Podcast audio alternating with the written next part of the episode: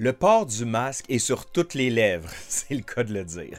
Mais on voit un peu partout des manifestations contre le port de ce dernier, alors que la santé publique oblige à le porter. Pour beaucoup de personnes de ma génération, disons que le premier contact avec le masque, ça a été par un jeu vidéo. Ouais, le jeu vidéo Mortal Kombat. Ouais, celui avec les fatalities puis beaucoup de sang. Cependant, le port du masque pour combattre une pandémie et non pas un monstre à quatre bras de Megoro peut apparaître nouveau. Nouveau, mais pas sans précédent. Ben non, c'est pas neuf de porter un masque pour se protéger de la contamination. Mais disons que des fois, certains dans l'histoire comprenaient très mal comment le porter. Ouais, très mal. Allez, aujourd'hui à l'Histoire nous le dira, le masque dans l'histoire et son utilisation dans les épidémies.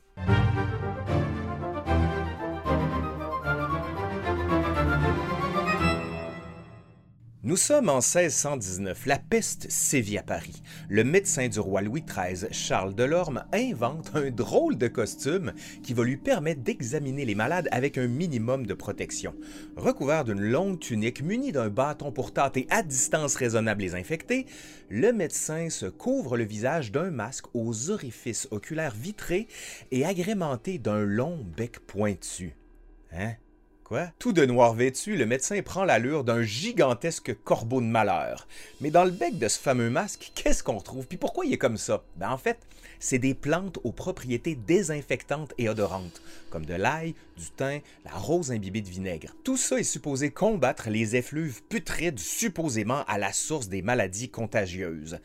Mais tout ça va s'avérer peu efficace face au bacille de la peste. Le costume va cependant marquer durablement les esprits par l'intermédiaire des univers iconographiques des romans de fantasy, mais aussi des jeux de rôle. En 1859, un changement radical s'opère en médecine. Louis Pasteur découvre le rôle des bactéries et des microbes dans les maladies infectieuses. Pasteur insiste alors sur l'asepsie ou stérilisation du matériel médical et l'usage de gants aseptisés et des masques va éviter la projection des microbes par le personnel médical soignant et le taux de survie d'un séjour à l'hôpital à ce moment-là va augmenter. Ouais, ouais, c'est encourageant. Mais malgré tout, certains médecins et praticiens de la santé demeurent réticents à ces innovations qui bousculent les habitudes. Du milieu des années 1800 à 1920, plusieurs éclosions de peste touchent l'Asie. Hong Kong et Canton sont frappés en 1894. Au nord de la Chine, on est touché en 1910. 60 000 personnes meurent en Mandchourie seulement. Le médecin Wu Liantie va diriger la réponse chinoise. On savait que la peste se transmettait du rat à l'être humain par la puce. Or, le docteur Wu observe qu'une transmission d'humain à humain est aussi possible. C'est la forme pulmonaire de la maladie. Afin de réduire la propagation de l'infection, Wu crée un masque de tissu plus robuste que ceux faits de gaz, c'est-à-dire de fibres de coton très poreux. Le masque de Wu est étanche et ne laisse pas le bacille de la peste pénétrer. Victoire! Conjugué à des quarantaines sévères, le port du masque augmente les chances de survie du personnel soignant. Oui, ça, c'est un fait. L'usage du port du masque se généralise bientôt dans la population chinoise. Il devient une habitude répandue dans la plupart des pays de la région. Autre moment important, la pandémie de l'influenza de 1918-1920, ce qu'on a appelé la grippe espagnole, même s'il n'y a rien d'espagnol là-dedans. J'en ai déjà parlé dans une vidéo, là, juste ici. Là. Mais durant des années, le port du masque se généralise dans la population mondiale, y compris en Occident. Lors des vagues successives qui vont faucher la vie de 20 à 100 millions de personnes, soit trois fois plus que la Première Guerre mondiale, le port du masque de gaz ou de tissu devient obligatoire. Rien de neuf ici. Dès 1918, le Bureau municipal de santé de Montréal est mis sur place. L'année suivante, le ministère fédéral de la Santé entre en fonction.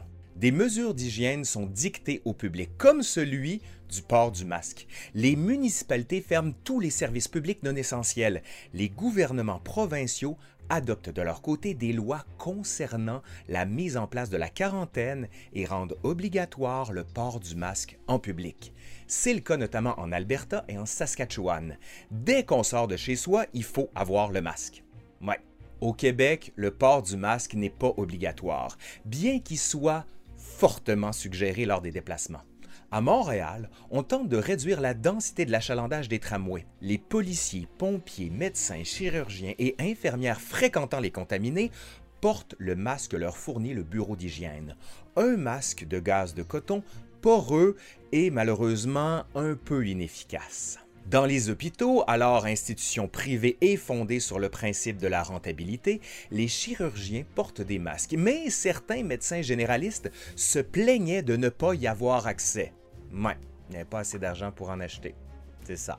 Dans les juridictions où le port du masque est rendu obligatoire, ça va être la mesure qui va soulever le plus la colère d'une certaine partie de la population.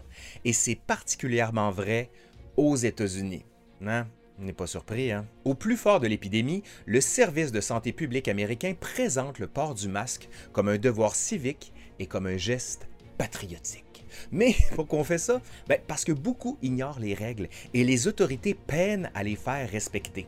À Phoenix, en Arizona, par exemple, beaucoup de gens percent des trous dans leur masque pour pouvoir fumer tout en les portant. Pas besoin de vous dire que leur efficacité s'en trouve fortement réduite.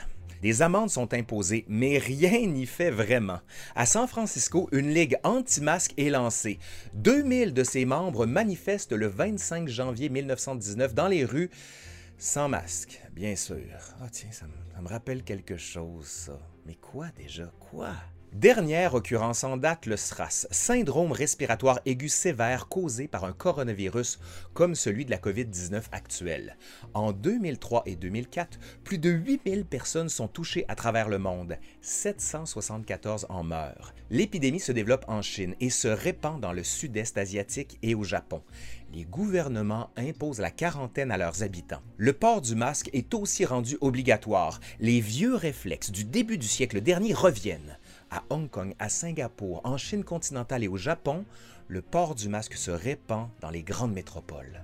Dans les faits, faut donc savoir que le masque n'a jamais réellement disparu de la panoplie des moyens de protection contre les épidémies. C'est un geste fort. Tous montrent leur contribution à l'effort collectif afin d'endiguer le mal qui afflige l'ensemble de la population. C'est un outil médical, mais aussi un outil de solidarité.